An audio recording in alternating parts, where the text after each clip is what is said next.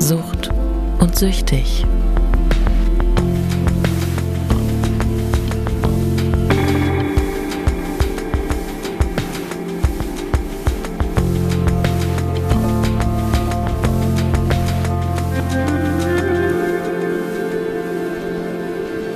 Mein Name ist Hagen Decker, ich bin 39 Jahre alt. Ich bin Filmregisseur, ich habe 60 Musikvideos gedreht, 40 Werbespots, war viermal Echo nominiert fürs beste Video, unzählige Preise gewonnen für meine Werbekampagnen. Ähm, Im Dezember 2021 bin ich ähm, in meiner allerersten Entgiftung, weil ich ähm, zu dem Zeitpunkt keinen Menschen mehr hatte, großartig, der mit mir geredet hat jahrelang alle belogen und betrogen habe über Geld und ähm, ich bin seit 15 Jahren kokainabhängig. Ich war ähm, relativ faul. Abitur war sehr schlecht, hatte keine Ahnung, äh, Leistungskurse Deutschgeschichte. Genau, meine Deutschlehrerin hat mir die Klausur zurückgegeben und meinte, ist leider nur eine 3, aber ich habe noch nie so viel gelacht bei der Abiturklausur. Von daher das war so ein bisschen mein Goal. Meine Deutschlehrerin, Frau Kuhn, übrigens liebe Grüße an der Stelle, war die erste Person, wenn ich mich recht erinnere, die mich, die mich, wo ich meinen Humor aufgefüllt habe, also aufgenommen gefühlt habe bekommen. Also sie, sie hatte, fand das witzig, was ich gesagt habe oder geschrieben habe. Und ich war vorher sehr unsicher mit, mit was ich so, was ich so kann oder das, daran erinnere ich mich oft gerne zurück, dass diese Deutschstunden eigentlich mein einziges Highlight waren in der Schule. Ansonsten war ich eigentlich ungern in der Schule. Der, der Druck, der Druck, immer Leistung abzurufen, zu Hause gute Noten abzuliefern, dem, dem konnte ich irgendwie auch nicht standhalten. War aber auch nicht fähig, irgendwie jetzt mehr zu investieren. So. Ähm, ja, dann war ich bei der beim Militär. ähm, das war aber eine gute Zeit für mich, tatsächlich. Panzergrenadierbataillon 401, vierte Kompanie, zweiter Zug, Gruppe 3. Stube 534. Nein, ich bin beeindruckt. Ja. Liebe Grüße ans Panzergrenadierbataillon. Ich fand, für mich war, glaube ich, echt wichtig, dieses Pflicht und Gehorsam. Ähm, einfach mal nicht alles in Frage zu stellen. Natürlich ich, würde ich niemals Leute erschießen, so. Wir haben das so ein bisschen als Abend, Abenteuerurlaub kodiert. Es war ja damals schon auch zum Ende der Wehrpflicht, da war jetzt auch keine große Kriegssituation und ähm, ich hatte einfach gute Vorgesetzte, hatte dann eine gute Zeit und, und habe gelernt, äh, dass man auch mal Sachen fertig machen muss. Hm. Das finde ich ein interessanter Punkt, nur mal ganz kurz, Ja. weil ich äh, habe oft in meinem Leben gedacht, hätte ich gedient, Ja. äh, wäre wahrscheinlich vieles deutlich besser gelaufen bei mir. Einfach mal so ein bisschen Disziplin äh, und Struktur reinbringen, äh, das hat mir halt total gefehlt. Dinge, und, Dinge fertig machen. ja. Genau, das, das, genau, das habe ich da gezogen und jetzt komme ich, warum warum ich das so ausführlich erzähle. Ich hatte danach ähm, auch keine Ahnung, immer noch nicht, was ich mit meinem Leben machen will und ich fand es aber schon immer spannend, wenn in Berlin gedreht wurde. Also ich bin ja hier aufgewachsen und ähm, dann diese großen LKWs, die großen Lampen, wenn nachts gedreht wurde, sieht man diese riesen Scheinwerfer, dann stehen da die coolen Jungs in den North Face Jacken mit den Walkie-Talkies und sagen, ey, äh, kommst du nicht vorbei. Mittlerweile weiß ich, das sind nur Blocker.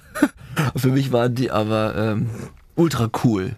Und das war für mich eine Welt, die ich, äh, die ich kennenlernen wollte. Und das habe ich mal meinem besten Freund erzählt und der hat dann sagt den berühmten Satz, mach doch einfach ein Praktikum bei einer Filmproduktion. Ich so, ah ja klar. Also auf den Gedanken bin ich alleine leider nicht gekommen. Damals war das Internet noch sehr langsam. Gute Zeiten. Deswegen habe ich mir die gelben Seiten genommen. Äh, Filmproduktion Berlin und habe bei A angerufen. Ich kam bis F. Ähm, an diesem Tag äh, 20 Leute wollten eine Bewerbung, drei Leute haben sich gemeldet und bei einer Produktion wurde ich genommen. Und dann war ich äh, bestimmt ein Jahr Praktikant. Wie alt warst du da? Äh, das war 2003, da war ich 21. Und ähm, meine ersten Jobs waren Kaffee kochen, das Druckerpapier auffüllen. Ich saß dann äh, quasi am, am, am Counter. Wir hatten keinen Counter, aber ich habe quasi das Telefon in Empfang genommen, habe aufgeschrieben, für wen ist der Anruf, äh, worum geht's, habe dann den, den Zettel im Büro weitergegeben. Und der Prakt, ich habe, ich habe, hab ich 100, 100 Euro bekommen für einen Monat. Ja. Und äh, der wurde dann nach drei Jahren verlängert und dann wurde er nochmal nach sechs Monaten verlängert und ich war sehr lange dort Praktikant und habe damals einen Hoppegarten bei meinen Eltern, die haben dann ein Haus gebaut und ich musste um, also das Praktikum ging um neun oder um zehn los und ich musste wirklich früh aufstehen, was weiß ich, halb sechs oder so, um dann da, da zu sein und musste dann auch da sein bis, äh, was weiß ich, 18, 19 Uhr. Auch gerne länger. Ähm, bei einer Filmproduktion wird auch gerne länger gearbeitet, wenn es notwendig ist. Da fragt man jetzt nicht nach, ob man jetzt früher gehen kann, weil man hat dann so ein Projekt und dann muss das fertiggestellt werden und wenn ich dafür als Praktikant noch benötigt werde, um irgendwelche Sachen einzukaufen und was noch zu holen, zum Copyshop zu fahren, Booklets zu laminieren und schieß mich tot. Ähm, ich war da immer sehr, sehr lange und habe noch parallel äh, nachts im Hotel gearbeitet, hm. äh, weil ich hatte, um einfach ein bisschen noch mehr Geld zu verdienen. Ich war so tagsüber Praktikant und habe ähm, in so einem Etap-Hotel, die, die war ich Nachtaudit. Also man, äh, auf, man, ich war quasi komplett alleine in dem Hotel und da waren irgendwelche betrunkenen Leuten, die nachts nicht ihre Keycard gefunden haben, dann aufgeschlossen so. Ja, und ich habe dann gemerkt, wie, wie stark ich das finde. Das war einfach genau mein Ding. Im Hotel? Nee. das war genau dein Ding. Ich hatte ein eigenes Hotelzimmer tatsächlich auch, in dem ich dann ab, abhängen konnte und an guten Nächten äh, mit weniger betrunkenen Gästen oder, oder, oder clumsy Guys, die ihre Karten verlieren, konnte ich sogar durchpennen. Okay. Ja, und ich bin länger geblieben, habe mir Programme reingezogen, habe beim Cutter abgehangen. Ich muss mich jetzt ein bisschen kürzer vielleicht fassen. Ich habe einfach alles mitgenommen, was da ging und habe dann irgendwann, irgendwann, irgendwann einen Cutter-Assistent, ähm, habe irgendwann auch geschnitten. Also ich habe dann nachts Videos gemacht von der Kamera, die da im Büro war, habe quasi die Drehstühle alleine drehen lassen und habe einen Film geschnitten, habe das am nächsten Tag dem Chef gezeigt, der dann auch so eine Art Mentor von mir wurde und ähm, habe einfach versucht, mein Talent auch darzustellen, habe aber auch gemerkt, dass ich Talent habe hm. in, in, in all diesen Bereichen, Kamera, Regie, also nee, Regie natürlich noch lange nicht, aber Schnitt und einfach alles, was zum Filme machen gehört, war magisch. Hm. Und ich wusste, ich will weiter beim Film bleiben. Also bist du der Typ, der immer Making-ofs auch geguckt hat? Immer, absolut. Und ähm, Genau, ich war dann, wurde dann auch, die, die Produktion war weltweit unterwegs. Ich wurde dann auch relativ schnell als Praktikant schon mitgenommen zu Auslandsdrehs als Assistent vom Personal Assistant to the Director. Ja, das war einfach mega spannend. Also ich saß dann schon ein paar Monate nach äh, Beginn des Praktikums äh, im Fünf-Sterne-Hotel mit einem Glas Sekt im Pool und dachte, das ist mein Leben. also weißt du, das natürlich klingt jetzt sehr banal, aber das ist so passiert und ich dachte schon, das ist doch toll. Also ich kann Filme machen, ich kann dabei sein, wie Filme entstehen und wir wohnen auch noch in geilen Hotels. Das ist natürlich Anfang 20 eine mega Nummer. Das hört sich auch toll an, muss ich ganz ehrlich sagen. Ja, ja. danke. Ja, sehr, sehr gerne. Ja, und dann äh, war ich in dieser Firma sechs Jahre, war am Ende Producer, äh, ich will jetzt nicht sagen der zweite Chef in dem Laden, da gab es noch schon noch ein paar andere Positionen, die da betreut wurden von, von tollen Mitarbeitern, aber ich war, ähm, war irgendwie auch die rechte Hand des, des kreativen Chefs und ich war dann ja schon viele Jahre dort angestellt. Also ich wurde nach dem Praktikant, war ich dann freier Mitarbeiter, äh, habe dann glaube ich 1000 Euro verdient und, und irgendwann wurde ich dann auch fest angestellt. So, aber ich habe hab ja quasi nichts studiert, keine Ausbildung gemacht mhm. Und äh, ja, aber um 2006 rum haben meine Eltern halt darauf bestanden, dass ich noch irgendwas parallel, eine Ausbildung mache und es gab so eine private Filmhochschule, wenn man Geld bezahlt hat. Man musste dort dann einen Abschlussfilm machen. So. Und da habe ich zum ersten Mal Regie äh, gemacht. Das war, glaube ich, 2006.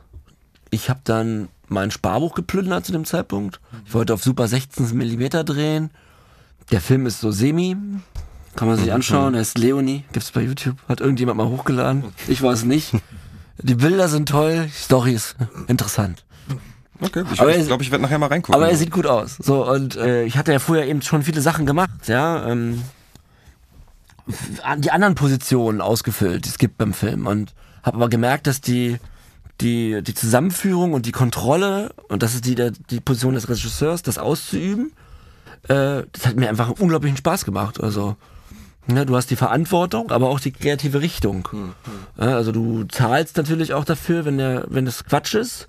Auf der anderen Seite hast du die größtmögliche kreative Kontrolle über das, was passiert. Mhm ne, in allen Departments. Also ich suche mir dann halt aus, welcher Tisch steht hier, wo steht dieser Tisch, welche Farbe hat die Wand, was haben die Leute an, die vor dieser Wand sitzen und was macht die Kamera dazu und wo stellen wir unsere Lampen hin. Mhm. So, um das mal kurz zu fassen. Und das fand ich total toll. Und da habe ich gemerkt, okay, das will ich machen. Äh, und habe mich dann ein bisschen darauf konzentriert, ähm, Regisseur zu werden. Aber erst da. Ja, Jahre, drei, vier Jahre, vier, fünf Jahre, nachdem ich als Praktikant angefangen habe. Ja gut, ist aber wahnsinnig viel Verantwortung dann. Ja, ja, ich habe mein Sparbuch, wie gesagt, auch geplündert und das war dann weg. Also das, was meine Oma, meine Eltern mal für, wenn du es wirklich brauchst, Alles für Leonie ausgegeben. Alles für Leonie ausgegeben. Ja, ich hatte auch tolle Plakate, ich habe Kinos gemietet, wo das dann lief. Also ich wollte das schon schon, also wenn ich so Sachen gemacht habe, habe ich die dann immer richtig gemacht. Mhm. Und auch natürlich sehr jung, sehr naiv, äh, viel, alle Kraft, die ich hatte, da reingesteckt. Ähm, dann habe ich irgendein Kumpel kannte irgendwen, der eine Band hatte und ähm, nicht irgendein Kumpel, mein bester Kumpel hat, hat, hat äh, Plakate und, und Plattencover gestaltet für eine Band namens Kate Mosch. Liebe Grüße. Und die, die habe ich dann zufällig mal im Büro getroffen, als ich meinen Freund Stefan da besucht habe. Und die brauchte ein Musikvideo. Und den habe ich Leonie gezeigt. Mhm. Und äh, dann haben die gesagt, ja, dann dreh doch unser Video. Also das war eine Independent Band, die hatten keinen Major-Plattenvertrag oder irgendwas. Und wir hatten, glaube ich, für das Video 4.000, 5.000 Euro ähm, zusammengesammelt aus diversen Töpfen. Ich weiß gar nicht mehr woher. Und ich habe, glaube ich, selber privat auch noch Geld reingestopft. Und dann habe ich dieses Musikvideo gedreht. Das sind ähm, das Plattencover bestand aus so ausgeschnittenen Buchstaben und wir haben dann den ganzen Songtext ausgeschnitten in Styroporbuchstaben und haben die in den Kreis gestellt um die Band drumherum und sind dann immer im Kreis drumherum gefahren und haben das, haben das in den Babelsberg Filmstudios gedreht, in der Marlene Dietrich Halle. Weil ich damals halt Kontakte schon hatte über meine langjährige Produzententätigkeit, Producertätigkeit und konnte das für wenig Geld mieten. Dieses Video lief dann auch, mh, mm, mein erstes Musikvideo, genau. Es lief dann auch bei MTV gleich. Wow. Man musste das dann, damals gab, war MTV noch wichtig. Und es gab so ein 10 Uhr Meeting, montags um 10. Und man musste halt dann freitags um 17 Uhr sein, sein Tape da abgeben.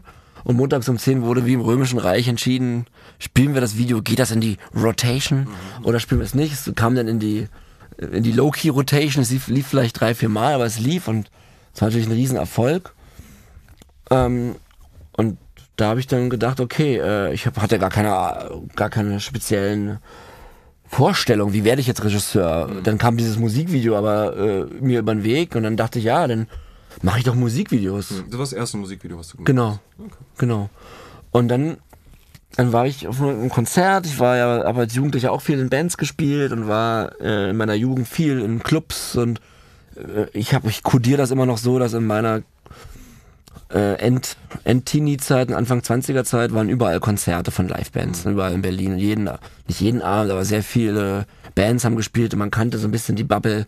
Das hieß damals aber noch nicht Bubble, das war die mhm. Szene vielleicht. Von der jeweiligen Musikrichtung und ich war halt so ein Deutsch-Popper, Trainingsjacke, Kordschlaghose. Deutschpop ist ja immer noch. Ne? Bin ich immer noch. genau, bin ich immer noch unterwegs. Und, äh, und dann war ich bei einem Konzert von einer Band, die hieß Polarkreis 18. Und ähm, ich fand die toll und äh, bin dann noch auf ein zweites Konzert gegangen und hab mit einer Fotokamera, das war eine Technik, die mein damaliger Chef Roman Kuhn entwickelt hat. Das ist nicht von mir natürlich gewesen. Man, du, es gibt da diesen Sportmodus. Also du hast diese Spiegelreflexkameras und du drückst, du, du hältst den Auslöser gedrückt. Und dadurch entsteht eine Serienbildfunktion. Das brauchen Sportfotografen, damit sie dann den richtigen Moment haben, wenn Lewandowski abzieht. Dieser Moment festzuhalten, dafür braucht man diese, diese tick, tick, tick, tick, tick. Mhm. so hört sich das auch an. Und ich habe dann das ganze Konzert äh, den Auslöser gedrückt gehalten und habe äh, diese Band fotografiert, äh, stumpf fotografiert in Einzelfotos, eben in Serie. Mhm. Und bin dann äh, ins Büro gefahren, habe über Nacht diese Fotos montiert zu einem Musikvideo auf einem Track, den die gerade draus hatten. So eine Ballade. Under the Big Moon. Die waren damals beim Motor, bei diesem Musiklabel, glaube ich. Gott, hoffentlich verspreche ich mir nicht, aber, aber die waren beim Motor. Und hab dann ähm, dieses Musikvideo an alle E-Mail-Adressen geschickt, die ich online gefunden habe. Mhm. Und meinte, hey, ich war gestern bei dem Konzert. Hier ist davon ein fertiges Musikvideo. Take this. Also innerhalb von einer Nacht hast du das? Ja, ja. Okay. Ohne Drogen noch zu dem Zeitpunkt. Muss man gerade dazu sagen jetzt. Mhm. Ja, ähm, und dann kam relativ schnell eine Antwort, wow, what the fuck? Wer bist du denn? Äh, äh, okay, dann haben sie es auch als offizielles Musikvideo genommen. Mhm. Äh, es wurde dann hochgeladen von denen auf ihren YouTube-Channel, Polakras 18, Under das Big Moon, neues Musikvideo, Regie Hagen Decker. So hatte ich mein zweites Musikvideo. Mhm. Und diese Band hatte dann zufällig, wurde dann äh, von Universal unter Vertrag genommen, haben einen Major-Deal bekommen und ähm, ihre erste Single war Allein Allein. Es ist immer so dann, das habe ich dann zu dem Zeitpunkt kennengelernt, wie das läuft. Äh, äh, du kriegst als Regisseur dann äh, den Song zugeschickt, wie viel Geld sie ausgeben wollen äh, und wann du das fertige Konzept abgeben musst. Und das machen sie halt mit drei bis fünf Leuten. Ja, also das ist ein Wettbewerb. Wir sagen ein Pitch. Und dann habe ich gepitcht. Ich wurde quasi, weil ich dieses Investment gemacht hatte, dieses aus, aus mir heraus, äh, dieses Ding da über Nacht zu schneiden, war ich quasi auf deren Radar. Und dann haben die sich gesagt, ja, warum nicht? Dann laden wir den ein. In diesem Pitch. Da war ich gegen krasse Regisseure wie Philipp Stölzel und andere große Namen. Äh, und und habe gewonnen, den Pitch mit meinem Konzept. Das ist schon krass. Alles durch Eigeninitiative einfach Ja. in, ins Rollen Ja, gebracht. genau. Ist schon- komplett auf meinem Mist gewachsen quasi. Ich hatte dann Hilfe bei dem Pitch. Da, der Pitch war noch ein bisschen anders. Da hatte ich noch zwei, drei Freunde, die mit, äh, mitgemacht haben. Wir hatten, uns, äh, wir hatten uns dann aber ein bisschen kreativ, sag ich mal, auseinanderdividiert im Folge dieses Pitches auch. Das ist ein bisschen eine traurige Geschichte, die ich auch noch ein bisschen bereue, aber ich war sehr, ähm, ich wollte, wie soll ich sagen, ich wollte diesen Erfolg auch nicht teilen äh, weil, weil ich das Gefühl hatte, ich habe jahrelang dafür gearbeitet, das ist jetzt meine Möglichkeit, meine Chance. Und äh, glaube, die, die, Diskussion ging darum, dass wir dann drei Regisseure wären. Also wir haben zusammen diesen, dieses Konzept geschrieben und als wir dann gewonnen hatten, hieß es, äh, ja, dann machen wir aber zu dritt Regie. Und ich so, nee, Du wolltest schon den, den Zuckerberg machen. ich bin der Regisseur. Ich habe euch ja auch gefragt, ob ihr mit mir das Konzept schreibt. Ich, die Frage implizierte nicht, wir sind jetzt drei Regisseure. Ja, Im Nachhinein, ähm, war, weiß ich nicht, ich habe dann ein schwieriges Verhältnis doch immer zu, denkt da auch manchmal dran, weil es war schon ein entscheidender Moment. Äh, für aus deren Position war ich natürlich ein riesen Arschloch. Ja? Auf der anderen Seite war es mein Projekt und wir hätten tausend Möglichkeiten finden können an coolen Positionen, nur eben nicht unbedingt jetzt die Regieposition wollte ich nicht teilen. Naja, und das Konzept habe ich dann auch ein bisschen abgewandelt, damit ich jetzt nicht komplett deren Film drehe. Die Band hieß halt Polarkreis 18, der Song hieß Allein Allein, also lassen wir sie in Norwegen über den Gletscher laufen. Gut, wurde ein großer Hit, glaube ich, war mehrere Wochen Platz 1. Ähm, ich wurde dann auch, äh, das Video war Echo nominiert, das beste Video, das heißt quasi mein drittes Musikvideo war gleich Echo nominiert. Ähm, hatte ganz hohe Abrufzahlen und danach klingelte mein Telefon. Die nächsten sechs Jahre habe ich 60 Musikvideos gedreht. So, dazu kamen noch drei Echo-Nominierungen ähm, für, für alle möglichen deutschen Künstler. Ähm, Jupiter Jones, Jennifer Rostock, Max Mutzke, Juli, Frieda Gold, Fotos, Käthe. Ähm, das sind jetzt so die ersten, die mir gerade einfallen. Das, äh, so große Namen. Auch Tim Bensko habe ich gemacht, nur noch kurz die Welt retten.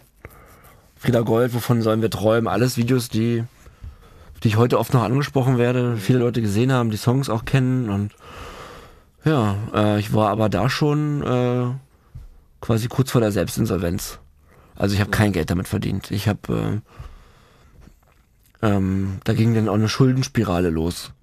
Ich habe mit dem Geld vom nächsten Video habe ich Kosten von dem letzten Video bezahlt und das ist ja eine Spirale, die nicht, äh, die nicht zu halten ist. Also es, und irgendwann konnte ich gar nicht mehr zahlen. Also ich musste Kameraverleihe wechseln. Da konnte ich nicht mehr anrufen, da konnte ich nicht mehr anrufen, habe da keine Kamera mehr bekommen. Äh, Trotz des Erfolges, ja. naja, die Videos hatten ja kein hohes Budget. Also so ein Musikvideo kostet ähm, 5 bis vielleicht 25.000 Euro. Wenn du aber ähm, zehn Leute hast, die dir helfen, allein schon mal zehn, sagen wir mal zehn, und das ist aber eigentlich mehr, das ist eigentlich immer auch 25, aber sagen wir mal zehn. Und du hast äh, 15.000 Euro, das ist so ein Standardtarif damals gewesen. So ein mittlerer, mittleres, mittlerer Budgetbereich. Und die zehn Leute kriegen für ihre, was weiß ich, zwei Wochen Arbeit, drei Tage Dreh, zwei Tage Dreh, kriegen 1000 Euro. Was ja wenig ist. Und dann sind schon 10.000 weg von den 15. Und dann hast du noch keine Kamera gemietet, bist noch nirgendwo hingereist, hast noch keine Sets gebaut, hast noch, warst noch nicht essen mit irgendwem, hast kein Catering. So, und geschweige denn vielleicht meine Gage. So, und oder irgendwelche, also so, und so, so kannst du das hochrechnen. Und ich habe ja, ich habe sehr schnell, ich war so naiv. Ich habe anfangs sogar eigenes Geld mit in die Musikvideos gesteckt. Auch noch. Äh, ich habe manchmal mir gar keine Gage selber ausbezahlt, sondern halt, was weiß ich, 500 Euro genommen, damit ich auch ein bisschen leben kann, aber oder hab, war sehr transparent, habe zu meinem Team gesagt, hey, wir haben nur diese, diese, dieses Geld und haben dann äh, fair geteilt. Also es gibt, äh, ich hatte so ein Kernteam, die äh, von Ausstattung, Regieassistenz und Kamera, so eine Filmfamilie, wie wir immer sagen. Also ich hatte wirklich diese sechs, sieben Leute um mich rum und die wussten auch, was ich da mache teilweise, aber ich habe natürlich da auch schon sehr viel gelogen. Hm. Aber war das dann auch äh, immer noch, also dann war es ja nicht mehr dieser glamouröse Lebensstil, von dem Das du am war ja- Anfang auch schon mal erzählt hast, sozusagen, Ja, der ja am Anfang deiner Ja, stand, das war Ja, das wir sind mehr natürlich so? gereist auch, aber wenn mit diesen Budgets, wir- Tim Bensko haben wir in Los Angeles gedreht, aber da, da, wir waren ja in keinen geilen Hotels oder so. Das, darum ging es aber auch nicht. Also, da ging da nicht um den glamourösen Lebensstil. Man stellt sich das von außen, finde ich, so Ja. ein bisschen auch so vor. Ne? Das ja, nee, überhaupt nicht. Es ist halt äh, so wie, also, du bist halt mit deinen Freunden auf Klassenfahrt und wohnst in Hostels oder in, in ganz normalen Hotels. Also wir haben nie in, Etap. kennst, kennst, waren jetzt keine geilen Hotels, das war kein glamouröser Lebensstil. Wir, wir wollten aber alle, ähm, die da beteiligt waren, diese, diese Sachen herstellen, Filme machen. Und die haben mir auch vertraut. Also wir waren auch kreativ, alle auf einer, einer Wellenlänge. Und ich hatte ja diese Aufträge, also ne, dann machst du das eine Video, das ist wieder erfolgreich. Und dann kommt natürlich das nächste große, das große Video, aber dann kommt vielleicht mal ein Auftrag, ach genau, Matzen habe ich gemacht. Ich glaube, das war ein, ein 35er Budget, mein Herz bleibt hier, da haben wir dann äh, so, eine, so eine Hütte explodieren lassen. Aber das war halt alles nicht, wie als ich später Filme geredet habe an der Werbung, das war halt alles, wir hatten keinen, der die Explosion betreut hat. Mein Regieassistent hat Sprengstoff schwarz auf dem, auf dem Parkplatz nachts gekauft. So. So, und, und so sind wir an die Sachen rangegangen. Wir waren aber halt auch 25 Jahre alt und wollten Filme machen und wir hatten da keine Sicherheitsmaßnahmen oder, oder eben auch kein großes, äh, übermäßiges Team. Es waren halt wir, plus nochmal vielleicht 10, 15 Leute die, äh, im Licht und so, aber wir waren halt schon so eine Crew. Und ich wollte das auch am Laufen halten, natürlich. Und ich, mir hat das ja unglaublich Spaß gemacht. Aber auf der anderen Seite hatte ich sofort auch diese, diese Untergangsangst auch total, weil ich auch nicht, irgendwann nicht mehr wusste, wie ich die Rechnung zahlen soll. Und irgendwann war auch kein Kameraverleih mehr da, der in Berlin äh, mir was verliehen hätte. So. Und dann kommen die ersten gelben Briefe, dann ändern die Briefe die Farbe. Ähm, dann fängt man sich auch an, dann Geld zu borgen und so. So geht das alles los. Ah, es war schon, ähm, kriege ich auch Bauchschmerzen heute noch, äh, wenn ich darüber rede. So, es ist schon auf der einen Seite eine tolle Zeit, äh, diese Videos zu drehen. Also das Filmemachen an sich, das Handwerk war toll. Wir haben unglaublich tolle Sachen gemacht. Wir haben unter Wasser gedreht. Wir haben eine ganze, ein ganzes Konzert unter Wasser gedreht. Wir haben, wir haben tolle Sets gebaut. Ähm, ja, und das führte dann irgendwann zu einem Ende, dass ich dann so krasse Schulden hatte. Ich war dann auch im Casino. Ich habe ich hab dann auch teilweise, also es war so schlimm, dass ich äh, so hohe, so hohe Schulden hatte, dass ich Geld von genommen habe von den Musikvideos. Und mit denen hab, hab das Video nicht gedreht, bin mit denen ins Casino. Das ist äh, Davidskritisch, ne? Wenn Ja. man Geld nimmt, was man eigentlich nicht hat, genau, Ja. und dann ins Casino. Und ja. ähm, da haben mir dann Freunde, also dann habe ich dann einmal das Geld verspielt, dann haben mir Leute geborgt, was für das, also, und dann war es irgendwie so ein Dead End, dann ging es immer nicht mehr weiter. Also ist ja ganz klar. Und ähm, das wusste aber natürlich außen keiner von den Musiklabels oder die Künstler, das wussten die alle nicht. Ähm, und dann hat aber mich jemand ähm, entdeckt nochmal quasi, den ich früher schon kannte, ein Regieassistent. Die hatten einen großen Werbedreh für Schwäbisch Hall und ähm, die brauchten halt noch für so eine Internetversion oder für die Kinoversion von dem Spot so einen jungen Nachwuchsregisseur. Und dann meinte er, mach, kannst- mach, mach du das doch, du kommst doch auch aus der Werbung, hast ja bei in der Werbefilmproduktion angefangen. Ähm, und ich so, ja klar, ey, Werbung ist das, was ich also dann die letzten Jahre als Ziel entwickelt habe, irgendwann aus dieser Musikvideo-Hölle rauszukommen und Werbung zu machen. Ja, und dann hat er mir diese Chance gegeben. Ich, äh, ich hatte mich aber auch noch, äh, bin bei einem meiner letzten Videodrehs vom, ich sage immer vom Gletscher gefallen, aber in Wahrheit bin ich, äh, bin ich Schlitten gefahren und, äh, und die Schlittenbahn war vereist und ich bin gegen so eine Mauer und habe mir mein rechtes Bein fast, also wurde fast amputiert. Und äh, das ist noch eine ganz andere Geschichte, aber wir die sagen, ja, Hagen kann das machen und so und erzählen aber denen von Schwäbisch Hall und der Produktion nicht, dass ich im Rollstuhl sitze. Und ich habe dann diesen ganzen Dreh, äh, die haben mich das natürlich gesehen, dass ich mit Krücken und so ging das gerade so, weil ich musste eigentlich immer sitzen und habe dann quasi aus dem Rollstuhl diese, diesen Film directed. Und der wurde halt auch gut. Und dann ähm, hat die ganze Kampagne, also nicht nur mein Film, mein Teil, mein Film war Teil einer Kampagne, wo noch ein anderer Film dazu gehört hatte. Der hat dann auch einen Preis gewonnen für die beste Werbekampagne des Jahres. Sofort. Und, ähm, und dann habe ich die nächsten sechs Jahre Werbung gemacht. Und ich hatte dann natürlich ein gutes Einkommen für ein paar Jahre. Und da ist das Geld drin in der Werbung jetzt. In der Werbung verdient man Geld, ja. Also wenn so ein Musikvideo kostet 20.000, so ein 20-sekündiger Werbespot kostet 200.000. Minimum. Also eigentlich mehr. So. Also, ja, so ungefähr. Sechsstellig halt ist dann alles. Ne? Das war dann äh, sehr erfolgreich und das habe ich ja jetzt alles ein bisschen weggelassen bei dem Erzählen, dass ich eigentlich seit 15 Jahren abhängig war.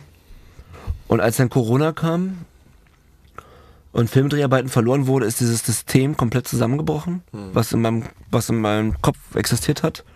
Also ich habe nie bei Dreharbeiten konsumiert, aber ähm, weil ich, weil ich dann nicht kreativ war, konnte dann nicht Leuten in die Augen gucken, weil ich habe es ein, zwei Mal probiert, aber es ging nicht. Hm, ja klar, die Kälte halt, die mitkommt. Und, Genau, und ja. du bist ja gar nicht, also ich konnte nicht arbeiten am Set, aber ich konnte natürlich super alleine schneiden mit Kokain. Ich konnte super mit Kokain Konzepte schreiben. Und das habe ich eigentlich die letzten 13 Jahre gemacht, durchgängig. Und ähm, es ist immer wieder was aufgefallen, ein paar Leute, gerade meine, die Menschen, mit denen ich Beziehungen geführt habe, ähm, ist es aufgefallen. Das heißt aber auch, ich habe seit, seit 13 Jahren konsequent gelogen. Nicht nur was Geld anging, sondern habe alle Menschen um mich herum angelogen. ja, das Hauptsymptom der Abhängigkeit. Lüge. Ja, Lüge, ja. Ja. Äh, dann kam Corona und dann habe ich eigentlich angefangen, täglich zu konsumieren. Aus Angst vor der Zukunft, aber natürlich auch aus der schon lange bestehenden ultra krassen Abhängigkeit. Also, ich war ja schon seit zehn Jahren abhängig. So, dann hat, ne, konsumiert man an drei Tagen die Woche und ja auch nicht mehr mit Leuten. Also, dass ich ausgegangen bin, also, ne, dass ich ausgegangen bin und wir haben nach dem Team, nach Dreharbeiten wird immer gefeiert. Das nennt sich Rap Party. Dass da getrunken wurde und Drogen konsumiert wurden, war relativ normal. Aber dass das alles für mich schön war, das ist halt auch schon 13 Jahre her. Ja, ja, genau, es fängt halt schön an, ne? Genau. Ja. Und äh, irgendwann war ich dann halt letzten Jahre, äh, wenn ich nicht mal was kurz gedreht habe, aber die letzten Jahre habe ich auch dann nicht mehr viel gedreht, weil meine Konzepte halt natürlich auch schlecht wurden. Ich war nicht mehr zuverlässig. Der die Sucht hat komplett Überhand genommen über mein komplettes Leben und mein ganzer mein ganzer Tagesablauf bestand aus Gedanken, die sich um den Konsum drehten. Also wann kann ich wieder konsumieren? Wann ähm, ist meine Familie nicht zu Hause? Wann, ja, ich gehe, wenn ich einkaufen gehe, dann konsumiere ich am besten auch noch äh, auf Klo beim in der nächsten, im nächsten Restaurant, weil ich habe, ja, wenn ich Zeug hatte, nie lange ausgehalten und das wurde immer alles alle gemacht und ja, dann ging halt auch die große Scheiße mit Geld los, ja. Leute beklaut, Leute belogen, Leuten Geschichten erzählt. Das ging schon äh, parallel zu dem erfolgreichen Werberegisseur-Dasein ging es eigentlich auch die ganze Zeit daneben abseits nur noch um den Konsum. Und so richtig gelebt, so richtig lebend tue ich eigentlich jetzt erst wieder nach der Therapie oder in der Therapie auch schon, aber die letzten ähm, 15 Jahre, neben allem, was ich gerade erzählt habe, neben den vielleicht tollen Geschichten, sind eigentlich die Hölle gewesen. Ja, aber wenn man seinen Dopaminhaushalt selber regelt, dann Genau. äh, ist einfach Zeit für nichts anderes mehr. Ja, und ähm, ich hab am Ende, ich habe alles verkauft. Ich habe meine Herr von Eden Anzüge verkauft, ich habe für Terry Penn verkauft, ich habe die, die sämtliche Technik, die ich je besessen habe, verkauft. Ich habe aber auch Sachen verpfändet, die mir nicht gehört haben. Ja? Von Menschen, die mit mir zusammengelebt haben, zum Beispiel im gleichen Haushalt.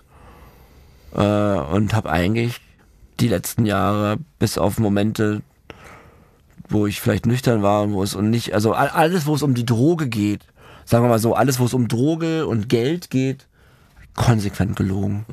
Im, äh, im ganz großen Stil. Also, ähm, macht mir sofort Bauchschmerzen und könnte ja auch gleich heulen. Ja? So. Ich wollte, das, wollte nicht, dass mir jemand die Droge wegnimmt. Also, dass ich süchtig bin, habe ich auch vielleicht erst vor einem Jahr begriffen. So. Äh, wenn nicht noch später, wenn nicht vielleicht kurz vor der Entgiftung. Und es war dann am Ende so, dass ich wirklich täglich konsumiert habe.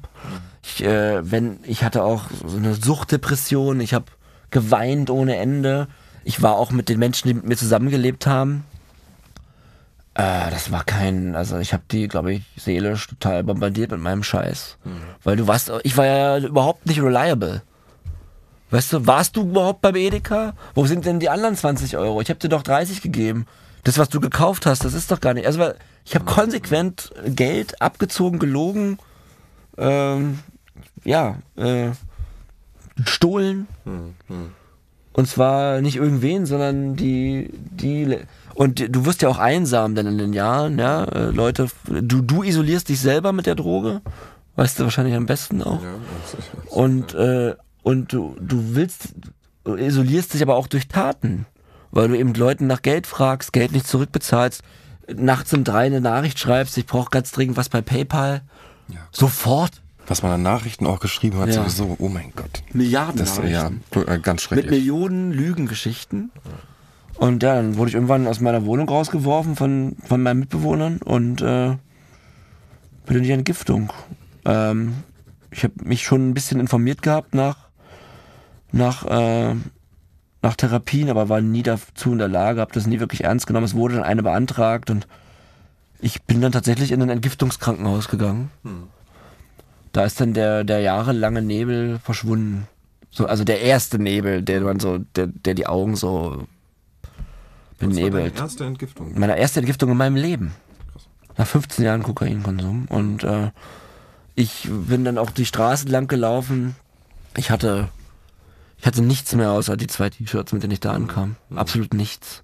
Kein Telefon. Alles verkauft, alles. Ich habe natürlich noch bis zum letzten Abend vorher konsumiert. Vor der Entgiftung. Und ähm, äh, ja, ich glaube, es gab nur noch zwei Menschen auf der Welt, die mit mir sprechen wollten. Ja, und dann war ich auf Therapie und das hat zum Glück geholfen. Wie gut, dass du in Therapie warst, sagen. Ich bin Danke, stolz, dass Gut, du dass den ich Schritt dich da kennengelernt habe. Ja, das auf jeden Fall. Ich bin John Cook, ich bin 33 Jahre alt, habe viel mit Veranstaltungen zu tun gehabt, war Grafiker, Basketballtrainer und bin angehender Erzieher und ich bin süchtig von Kokain, THC und Pregabalin. Ich bin groß geworden in Zehlendorf, ziemlich behütet. Ich habe ähm, vier Geschwister und äh, habe ähm, ja eigentlich eine äh, super intakte Familie schon immer gehabt. Ich habe ähm, sehr früh angefangen, äh, sehr viel Sport zu treiben. Erst Fußball lang im Verein gespielt, Basketball, Tennis, Basketball mit Abstand am meisten. Bist du da gut? Ich würde sagen, da bin ich zumindest nicht schlecht. Also ich, ja, doch, doch, da, So da, Verein und Turniere und. äh, Verein und Turniere, alles. Okay. Ähm, oder war auch äh, häufiger beim, bei dem Berlin-Auswahltraining dabei.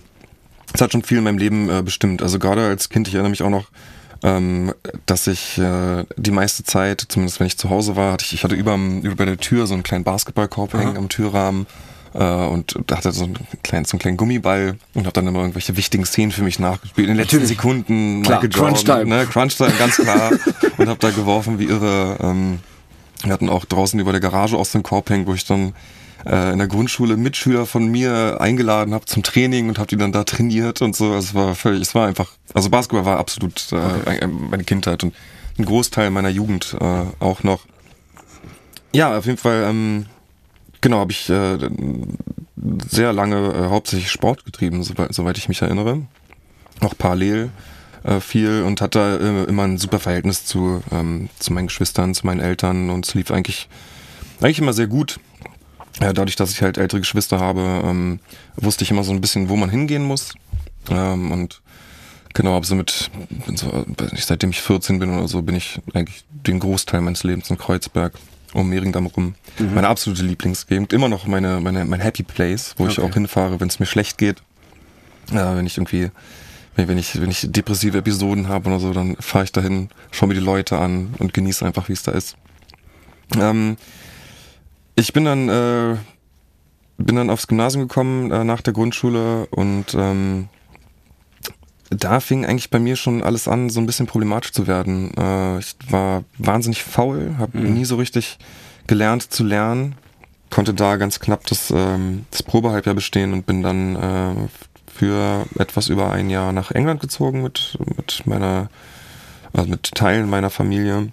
Mein Vater hat dort äh, ein Büro aufgebaut für seine Firma, der ist Inhaber von einer Firma, in der ich auch dann später viel gearbeitet habe. Genau, und da sind wir halt nach Birmingham gezogen. Oh, da war ich auch schon mal. Ähm, ja, es äh, ist gerade als Schüler eine, ganz andere Welt. Ne? Eine der ersten Dinge, die gemacht wurden, ist, die haben meine, meine Knuckles, also meine, meine Fäuste ausgecheckt, um zu gucken, ob ich quasi kampfbereit bin. Weil in England in den Schulen wird, sehr viel geschlagen. Da wird sich sehr viel geschlagen. Ja, stimmt, das, das Da habe ich gehört. Auch, ja, zum Geburtstag gibt es immer Birthday Beatings. Das ist ganz wichtig. Ähm, es war nicht so einfach für mich da anzukommen, ähm, weil ich nicht gut Englisch gesprochen habe. Mhm. Äh, also war halt okay, aber nicht wirklich, nicht wirklich gut. Das, was mir da tatsächlich am aller mit Abstand am meisten geholfen hat, äh, war wieder Basketball. Okay. So, weil die Engländer spielen keinen Basketball. Gar Weil keinen? man da im Prinzip nicht. Ich glaube, also zu dem Zeitpunkt gab es in Birmingham zwei oder drei Basketballteams und es ist eine Millionenstadt. Ja. Ähm, so, das war also quasi gar nicht. Und äh, das war dann schon so, dass wenn ich da, die hatten trotzdem Basketballkorb auf dem Hof. Ja. Äh, und wenn ich da ähm, Körbe geschossen habe, so dann kamen sofort die ganzen Coolen aus den oberen Klassen. Äh, und fanden es halt wahnsinnig beeindruckend. Okay. Und äh, Weil du das ja auch ganz gut kannst. weil ich das auch das ganz, ja, du ganz, hören, ganz okay kann ist, auf jeden äh, Fall. Höre ich öfter von dir, dass du, dass du der Meinung bist, du spielst ganz gut Basketball. Ja, ich glaube schon. Ja, doch, tatsächlich. Okay. Ich treffe auch manchmal den Korb. Ja. Äh, äh, nee, nichts Schöneres als Prellen und Korbball.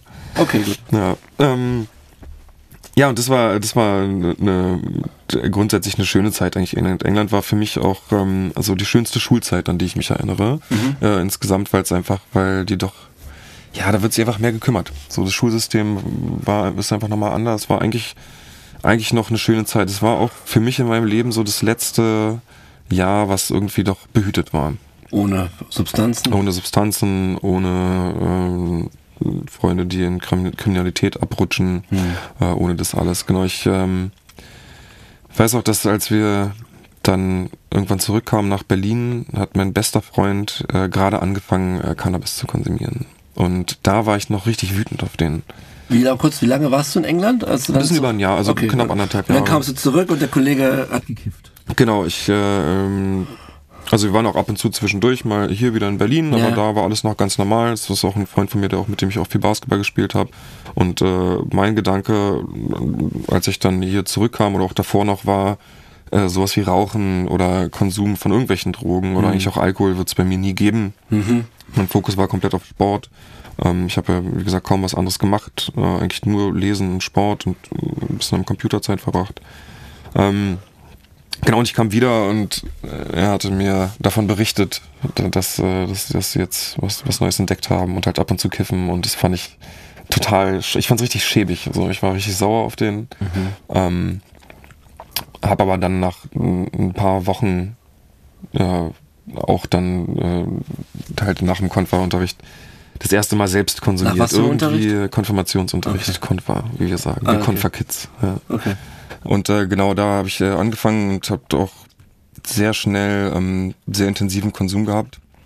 Was hast du da geraucht, wenn man fragen darf? Habt ihr Tüten gebaut oder hattet ihr die, die Bongen im Rucksack? Weil die Geschichten kenne ich auch. natürlich. Also angefangen hat es mit Tütenbauen, beziehungsweise das erste Mal, dass ich äh, Cannabis konsumiert habe, da hatten wir quasi, es war mehr oder weniger eine Papierrühre, die es geworden ist, wo Okay. einem die Glut in den Hals geschossen kam. Es war keine so angenehme Erfahrung, äh, auch keine, keine tolle Wirkung. Ja, und dann habe ich mich so einer, ja, so, eine, so einer Gruppe von sehr vielen Jugendlichen angeschlossen. Die so ein, es gab so einen Park bei uns in der Nähe ähm, und da war eine Siedlung komplett um den Park rum. Und da waren da bestimmt immer so 50, 60 Jugendliche, die immer in diesem Park Die haben alle chillten. gekifft. Und die haben alle gekifft eigentlich und, äh, und halt getrunken, wobei Alkohol nie so wirklich mein Ding war. Ähm, aber da habe ich sehr viel Zeit verbracht ähm, und nach relativ kurzer Zeit habe ich einen sehr hohen täglichen Cannabiskonsum gehabt. Was hat das gemacht mit dir? Wieso? Aber war das so ein Gruppending? Weil in meiner Schulzeit wurde auch gekifft natürlich, ich habe auch mitgekifft, aber ich kann mich auch noch gut an das Breitsein erinnern. Wie, wie war das denn bei dir, dass du, äh, würdest du aus heutiger Sicht sagen, du, was hat voll was bei dir getriggert, was dir im Leben gefehlt hat? Oder, oder war das eher so eine, so eine Party- und äh, Social-Nummer? Oder Mm, naja, wie hast glaub- du das empfunden, den Konsum und das Draufsein? Also ich glaube, dass es einfach für mich aus irgendeinem Grund äh, sehr schnell, sehr, also dass es sehr wichtig für mich war, ähm, nicht delivern zu müssen im Moment. In dem Äh, Moment. Genau, sondern einfach alles irgendwo, diese, diese permanente Frieden irgendwo Mhm. oder dieses, ich, ich muss gerade gar nichts tun, Ähm, Und es ist alles okay. und genau, das ist alles okay. Das habe ich, äh, gerade weil es auch da in, in der Schule für mich schwierig war, weil ich eben einfach nie wirklich gelernt habe, ähm, ja, war das für mich die Möglichkeit, alles ohne ein schlechtes Gewissen aufschieben zu können. Flucht. Absolute Flucht, also voll und ganz. Ähm, allerdings schon relativ schnell mit, mit ernsten Konsequenzen. Also ähm, ich habe zwei Klassen wiederholt, bin dann äh, auch relativ schnell vom Gymnasium geflogen. Bin dann, äh, ich hab, bin in, zu diesem Zeitpunkt äh, konvertiert zum Christentum. Hab äh, in der Zeit trotzdem weiter massiv konsumiert, aber Was war wie konvertiert zum Christentum? äh, Ja, ich bin, äh, ich bin Christ geworden in der Zeit. Ich habe äh, eine sehr jetzt? gläubige Familie. Ja klar, ohne Scheiß, sonst würde ich es nicht erzählen. Und ich bin dann, was ich dann gemacht habe, ist, ich habe mich so einer Organisation angeschlossen äh, und bin dann äh, durch Deutschland gefahren und habe dann da, wir haben so soziale Projekte geschmissen, haben irgendwelche äh, Vorführungen auf der Straße gemacht ähm, und so- solchen Kram. Aber gut, das ist ja erstmal Und das, das war dann, das war dann schön. Das Mit war auch eine Konsum? Zeit, wo ich dann, naja, in der Zeit, wo wir in Berlin waren, habe ich weiter konsumiert, aber natürlich on the road dann nicht. Ähm, dann äh, bin ich auch mit dieser Organisation äh, in so ein, ja, das war so, so, ein, so ein altes Schloss, wo die halt ansässig waren in, in Bayern. Da bin ich hingezogen für äh, drei Monate und ähm, hab da, das heißt Jüngerschaftsschule, wo man dann sozusagen über äh, ganz viel lernt, jeden Tag halt irgendwie über einerseits Christentum, aber auch andere Religionen. Äh, Das fand ich super interessant äh, und war dann auch mit denen äh, auf Haiti, um da, ähm, Wie, äh, wer hat das alles bezahlt? das haben äh, meine Eltern zum Zeitpunkt bezahlt. Genau, ja. ja. Danke für die Frage. Und die haben auch diesen christlichen Verein gesponsert? oder-? Nee, nee, das ist einfach so, das ist was, äh, was uns bekannt ist, groß, kommt aus Amerika ursprünglich. Okay. Ich Genau, mit denen, gehört.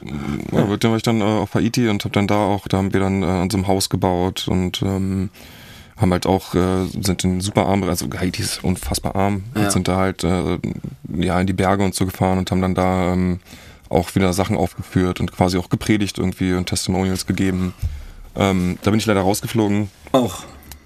ja, weil, ähm, ja, ich weiß, ich weiß nicht, ob ich das so gerne erzählen mag. Naja, weil ich, äh, da ähm, habe ich äh, Mädel kennengelernt. Ich wollte gerade sagen, du hattest bestimmt Sex mit irgendjemandem. Äh, ja, ähm, mit der äh, Tochter von dem Leiter der gesamten Sache. Das macht man nicht. Das nee, das und das haben wir auch, als wir hier in, äh, in Bayern auf diesem Schloss waren, haben wir das halt auch ähm, ja, aufgenommen, Video, und das wurde dann gefunden auf meinem Laptop, Ah. während ich äh, im Einsatz war auf Haiti. Und dann gab es den Anruf und es hieß, John, du musst leider zurückkommen, du bist nicht mehr dabei. Genau, aber dann äh, wurde ich rausgeschmissen, bin wieder hier zurück nach Berlin und ähm, habe dann hier ähm, meinen mittleren Schulabschluss nachgeholt. Ähm, dabei auch schon äh, ja, andere äh, Drogen auch schon konsumiert. Was denn? Aber ähm, zu dem Zeitpunkt ähm, Amphetamine, äh, Ecstasy, ganz selten Kokain, Cannabis, Alkohol. Ähm, hab da so ein bisschen so eine Experimentierphase gehabt. Okay. So, Also du ähm, warst noch nicht abhängig von einer Substanz. Nee, Cannabis würde ich sagen, war schon eine Abhängigkeit da. Ja. Ähm, was mir wie gesagt auch irgendwie viel verbaut hat, also gerade schultechnisch, aber Ja. gut, den MSA konnte ich noch äh, gut, äh, gut nachholen, auch mit guten Noten. Ich werde mich immer daran erinnern können, da war immer auch eine Szene auf dem Hof, wo ich mit einem Mädel aus meiner Klasse unterwegs war und dann stellte sie mich einem Freund vor und meinte, guck mal, das ist John, der ist immer nur drauf, aber schreibt immer eins. so sehr, ja, weiß ich nicht, wie ich, äh, wie ich das aufgefasst habe. Es war, war eine weirde Situation auf jeden Fall. fandest du es damals cool. Ich fand es wahrscheinlich gar nicht so schlecht. Ja.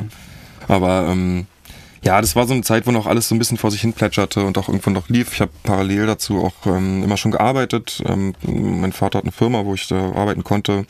Bin ich also nach der Schule dann immer mich schon in, in so einem Firmen-Poloshirt zur Schule und dann von da direkt weiter ähm, und habe immer noch so täglich, ich weiß nicht, drei Stunden oder so da gearbeitet. Ähm, bin zu dem Zeitpunkt auch schon zu Hause ausgezogen gewesen, habe kurz in der WG gewohnt eine Zeit lang äh, und bin dann aber mit meiner Freundin zusammengezogen in Kreuzberg. Äh, auch die Zeit war eigentlich geprägt von Konsum und Weggehen. Äh, wir hatten so eine, so eine Bar, wo man äh, alles machen konnte und durfte und beim Barkeeper auch alles bekommen hat, was man möchte, beziehungsweise halt bei Leuten, die da waren. Was hast du denn an der Bar alles machen durfte? Also In der, naja, es war halt eine Bar, wo, äh, wo Leute Sex hatten, Ah, wo alles konsumiert wurde, wo hinterm Tresen Vaporizer und Bong standen Und wie alt zur warst du da? Verfügung. Da war ich so ja, 19 vielleicht. okay, krass. Da war ich noch nicht in so einem Laden. Ich war da tatsächlich jeden Tag für ein sehr lange. Es war ganz cool. Also die, die, die, Tische waren so Särge und alles war sehr, äh, sehr weird einfach. So. Hier in Mit vielen Berlin? Reagenzgläsern und viele Drinks auch in Reagenzgläsern. Ja, hier in Berlin. Ähm, ja, und äh, während dieser Beziehung habe ich dann ähm, kennengelernt und war, war völlig verliebt und hatte äh, eine super Zeit mit dieser Frau, bin auch mit der schnell zusammengezogen. Ähm, Hat die auch konsumiert? die hat auch konsumiert. Äh, wir haben auch zusammen dann äh, ein bisschen gehandelt und so, also äh, Kokain. Also das verkauft. Genau, ich habe auch verkauft, wir Ja. haben zusammen verkauft. Zu der Zeit habe ich schon vermehrt Kokain konsumiert, also es war noch lange kein täglicher Konsum oder so, aber es war schon Und hast du damit Schon nicht unbedenklich. äh, gut Geld verdient? Oder, oder Nee, ich bin darf, wa- oder? wahnsinnig schlecht, Oder war es eher selbsterhalten? Das war ja selbsterhaltend, Okay. genau. Äh, ich bin, war, war nie ein guter Dealer, zum Glück. Ganz gut. ähm, Zum Glück, ja. Ja, und da war es dann so, das wurde dann so ein bisschen zu der schwierigsten Zeit irgendwann meinem Leben. Und zwar ähm, hatte ich bei dieser Partnerin dann irgendwann so ein bisschen das Gefühl, dass, ähm, dass noch irgendwas im Hintergrund läuft, dass irgendwas ein bisschen komisch ist, äh, einfach durch, durch Verhalten, was sie in den Tag gelegt hat. Und ähm, hab dann irgendwann, ich weiß gar nicht mehr genau aus welchem Grund, aber hab dann irgendwann ähm, ihre Handynummer äh, gegoogelt äh, und hab die in einem Inserat wiedergefunden zu, äh, also in einem Sexworker-Inserat, so, wo sie sich äh, angeboten hat. Ähm, mit einem Text, der äh, ich meine, eine grobe Personenbeschreibung war. Ja. Ähm, Mit Foto? Oder? Nee, ohne Foto. Ohne Foto. Was für mich halt gar nicht, ähm, das hat halt auch ähm, gar nicht in mein Weltbild irgendwie gepasst. Ich, äh, das ist auch eine Frau, die eigentlich aus einem guten Elternhaus kam. Ähm, und ich habe halt erst einfach, ähm, weiß nicht, habe das erst so ein bisschen weggeschoben und dachte, das ist irgendwie ist was, was nicht sein kann. So, es, es darf halt nicht sein. Also sie Ähm, hat sich in diesem Text schon angeboten. zu- ja, ja, aber das war für mich halt nicht ganz. Also in diesem, ich hatte ja noch eine rosarote Brille auf Ja. und war irgendwie, also wir haben halt zusammen gelebt und so, aber ähm, das war für mich halt was, was ich erstmal nicht, nicht glauben konnte für mich. So, und habe dann irgendwann aber nach einer Zeit sie auch angesprochen darauf und dann ähm, hieß es halt am Anfang, dass äh, sie sozusagen zugegeben, dass sie da andere äh, Frauen vermittelt und so und Mhm. so ein bisschen äh, in die Richtung Dinge behauptet ähm, und hat mich auch angegriffen, mir also wie kann ich, wie kann ich sowas von ihr denken äh, Mhm. und äh, stand weinend vor mir und ähm, ich war halt, also, konnte damit gar nicht umgehen. Ich hab, äh, dachte, okay, irgendwie irgendwas muss falsch sein, vielleicht verliere ich den Verstand ein bisschen. Ich habe ja doch nun auch Drogen Du konsumiert. hast wahrscheinlich in dem und Zeitraum noch mehr Kokain konsumiert. ich habe genau, und so, sobald genau, und sobald halt dieses anfing mit das so auch diese also dass ich gedacht habe, Sie lügt. ja, sie lügt oder ich verstehe die Welt falsch. Ich Mhm. glaube, das war eher mein Gedanke. okay. Äh, Ähm, habe ich sehr exzessiv angefangen, Kok Kokain zu konsumieren. Also täglich eine sehr hohe Menge, Mhm. einfach um die ganze Zeit diese, ja, diesen, diesen, irgendwo diesen Schmerz, der anfing, sich mir breit zu machen, wegzudrücken. Mhm. Ähm, ich habe aber, muss man dazu sagen, ich eine, ich komme ja aus einer behüteten Familie. Das heißt, ich habe eine ganz klare Vorstellung immer vorgelebt bekommen von Liebe, von äh, wie es ist im Zusammensein. Es gab, gab für mich nicht sowas wie, selbst Betrug ist was, was mir ganz fern lag, aber gerade auch sowas wie Prostitution war völlig, also ist halt was, was ich gar nicht weiß, wer sowas eigentlich sozusagen ähm, sich selber, also seinen Körper selbst verkauft. Das war einfach völlig fern von mir. Ähm, Wenn man nicht gezogen wird. Das gibt's ja auch. Selbstverständlich, Ja. nee, das war schon klar, Ja, aber es ja. halt, ne, das war halt irgendwie so, das, de- deshalb hat es auch so einen Impact auf mich gehabt einfach. Ähm, auf jeden Fall habe ich dann angefangen, total intensiv zu konsumieren, was natürlich nochmal so ein, Recherchewahn auch nochmal befeuert hat. Das heißt, ich habe dann noch viel mehr gesucht, habe im Internet und mit ganz vielen Stichworten irgendwie versucht, was stundenlang rauszukriegen. völlig drauf Stundenlang recherchiert. Nächte durch recherchiert, Ja. ganz schlimm. Ähm, und habe dann irgendwann auch zu Hause die Wohnung durchsucht äh, und habe dann da ein Tagebuch äh, gefunden, Jetzt wird's bitter wahrscheinlich. wo dann äh, und wie gesagt, wir waren zu dem Zeitpunkt schon auch eine längere Zeit zusammen und ich war halt völlig verliebt eigentlich, wo dann drin stand, ähm, sowas wie, ich habe halt jetzt einen neuen Job da und da und sind damit auch konfrontiert. Ähm, aber war schon so durch, durch die ganzen Drogen, äh, dass ich auch da wieder, also ich kann es auch schwer irgendwie rekonstruieren, aber mhm. es war alles so ein Hin und Her. Ähm, ständig habe ich gedacht, ich bilde mir das alles ein, vielleicht sind das ist es gar nicht echt. Ja, und, Ach so, ja, ja, ja, du. Weil ich einfach so viel, ich hatte extrem Schlafmangel, ist ja krass bei Kokain. so gut wie gar nicht geschlafen, Ja, ja, wochenlang, immer nur so dieser, dieser Komaschlaf, der dann plötzlich einem irgendwann kommt, weil der Körper einfach sagt, Tage ciao. pennt. Äh, Genau, ähm, und, und dann auch, ja, auch dieses vehemente Abstreiten von Dingen und dann, dann wurden so ganz langsam, dann hieß es äh, irgendwie, ja, aber das kam nur zweimal vor und solche, also dann wurde es so ganz, so stückchenweise mir dargelegt, genau, und, ähm, und da habe ich dann auch angefangen, mich im, im Konsumwahn irgendwie auch selbst zu verletzen, äh, begonnen mir ähm, Arme aufzuschneiden, an manchen Stellen nicht, also oberflächlich, aber irgendwie hab, hab irgendwie Druck ablassen müssen. Ähm, und irgendwann kam ich dann, ich glaube über ein Gespräch tatsächlich, ähm, zu den Zugangsdaten zu ihrer E-Mail-Adresse, die sie angeblich benutzt, um andere Frauen zu und zu vermitteln. Ähm, und habe dann äh, in der Nacht total drauf irgendwann mich da eingeloggt und ähm, alle Mails, so den gesamten Mailverkehr mir durchzulesen. Und da war dann, ah, da war es dann halt glasklar. So, da waren lauter Bilder von ihr, von den Männern. Ähm, das alles gelesen und es war mir klar, okay, die die äh, Tage, wo ich sie zur Arbeit oder zum Bahnhof mit begleitet habe, äh, was halt dann eigentlich in der Zeit immer passiert ist, während ich im Büro war, ähm, ich halt die ganze Zeit völlig auf Kokain, habe irgendwie den Schmerz auf so eine kalte Art und Weise gespürt. Es war mir bewusst, dass dieser Schmerz da ist, so, aber irgendwie ganz weit weg. So, ne, durch, äh, zu dem Zeitpunkt habe ich, glaube ich, manchmal mit Leuten auch gesprochen und meinte, bei Kokainkonsum, also es war ja noch, da habe ich auch noch nicht so super viele Jahre konsumiert, könnte jemand im Bekanntenkreis sterben und mit genug Kokain kannst du darüber hinwegsehen. So, und das war da so ein bisschen auch die Wirkung von Kokain auf mich.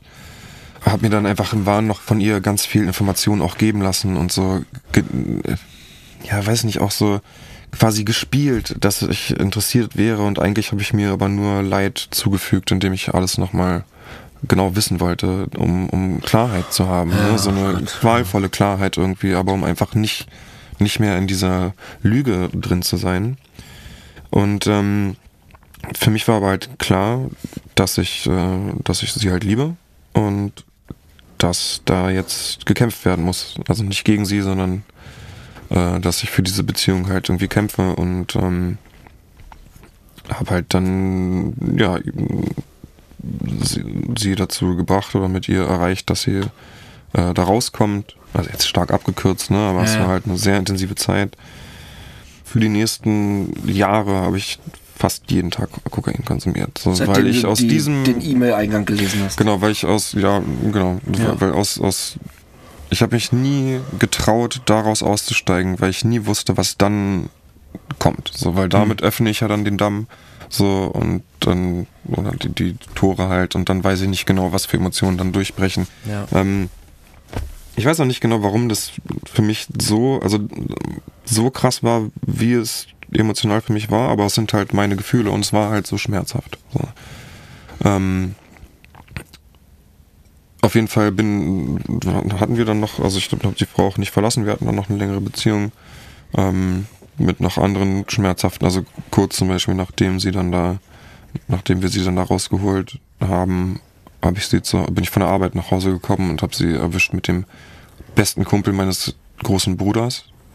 Was für mich halt ein Moment war, was für mich so ein Moment war, wo. Und, und ich weiß, ich weiß auch noch, da war die Emotion, also was ich gefühlt habe, war einfach nur so Leere quasi. Also gar nicht war, ich bin nicht ausgerastet, ich bin, ich kam ja da ins Zimmer rein und es war einfach, war irgendwie so ein bisschen tot einfach. Kokain so, tötet ja auch alle Emotionen. Genau, und das war, ich war ja, permanent drauf und wir hatten noch an dem Abend davor waren wir alle gemeinsam weg und ich bin dann zur Arbeit gegangen am Morgen und kam wieder und dann ähm, hab ich da erwischt und ähm, und da war halt für mich auch so ein bisschen klar, okay, ich kann, kann halt weder, also ich kann niemandem vertrauen, weil äh, der Typ war halt so wie Familie, der kenne ich seitdem ich ein Ja. ne, Kleinkind bin.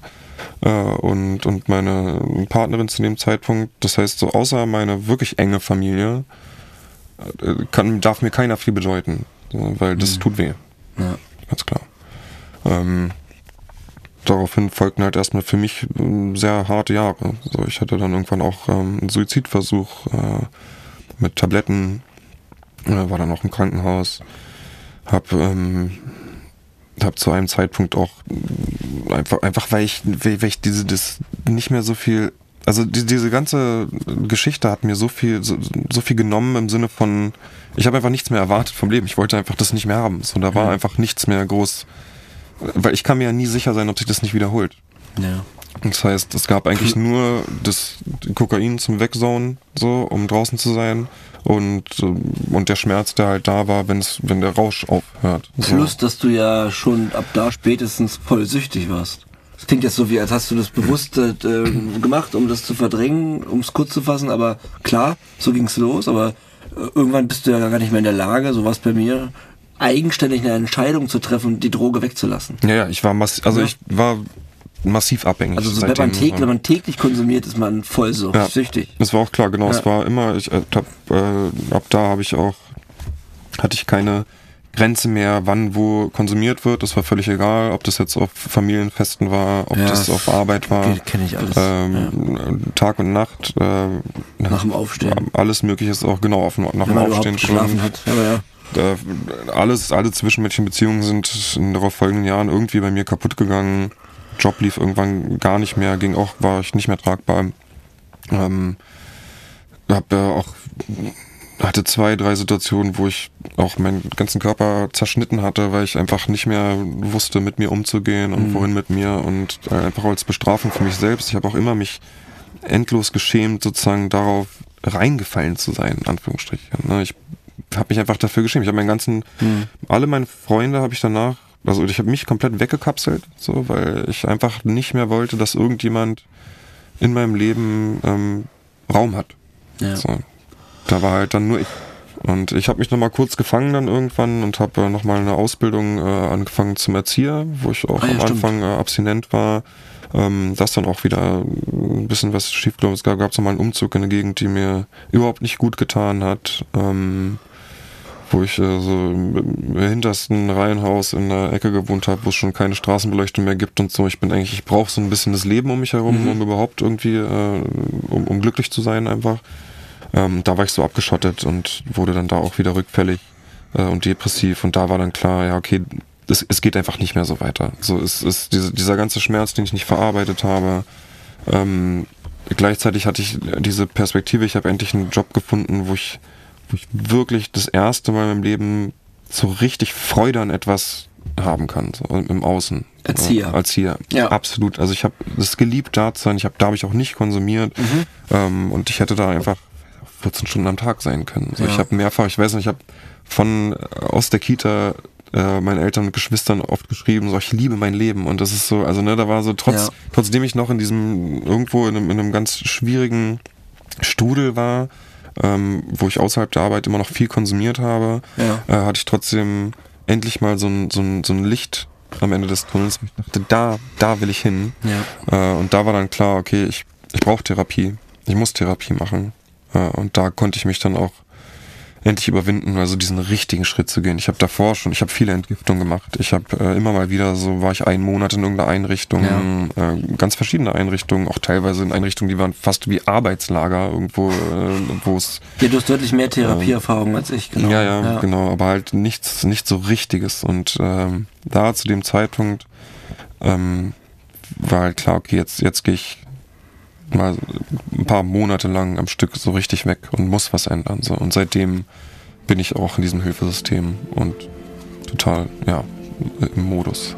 Ja, John, jetzt sitzen wir hier, sprechen über unsere Erfahrungen, Ängste, Wünsche und Hoffnungen. Ich hoffe, dass wir beide wirklich in diesem Modus bleiben.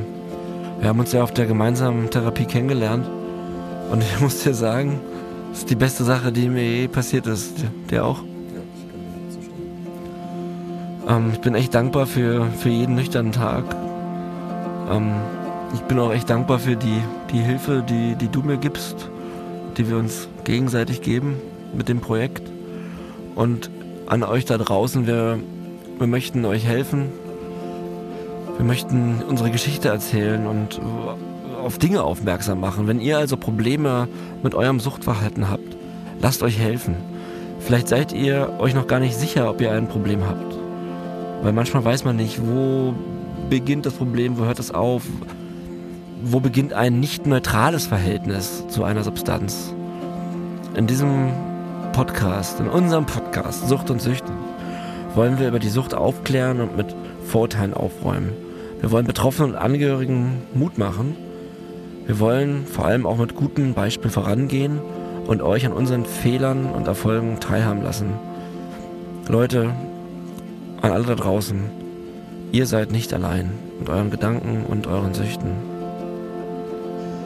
Okay, Hagen, was wir nicht vergessen dürfen, ist, äh, dass es alle Infos zu Anlaufstellen, Adressen, Websites und Telefonnummern in den Shownotes zu finden gibt. Ja. Schreibt uns auch bei Instagram unter Sucht und Süchtig, abonniert den Podcast und bewertet uns in eurer Podcast-App. Bitte bewerten! Auf jeden Fall bewerten. Vielen Dank euch allen fürs Zuhören. Wir sagen wir auf Therapie. Bleibt sauber. Bleib sauber, John.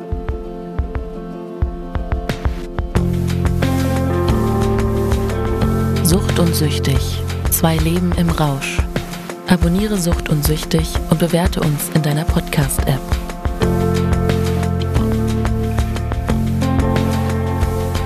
Sucht und Süchtig ist eine Produktion von Schönlein Media. Redaktion John Cook, Hagen Decker. Executive Producer Florian Kasten, Josephine Wozniak. Musik Robert Oeser. Ton und Schnitt João Carlos da Cruz, Florian Kasten. Cover Concept und Artwork Amadeus Ewald Fronk. Cover Photography Cedric Soltani.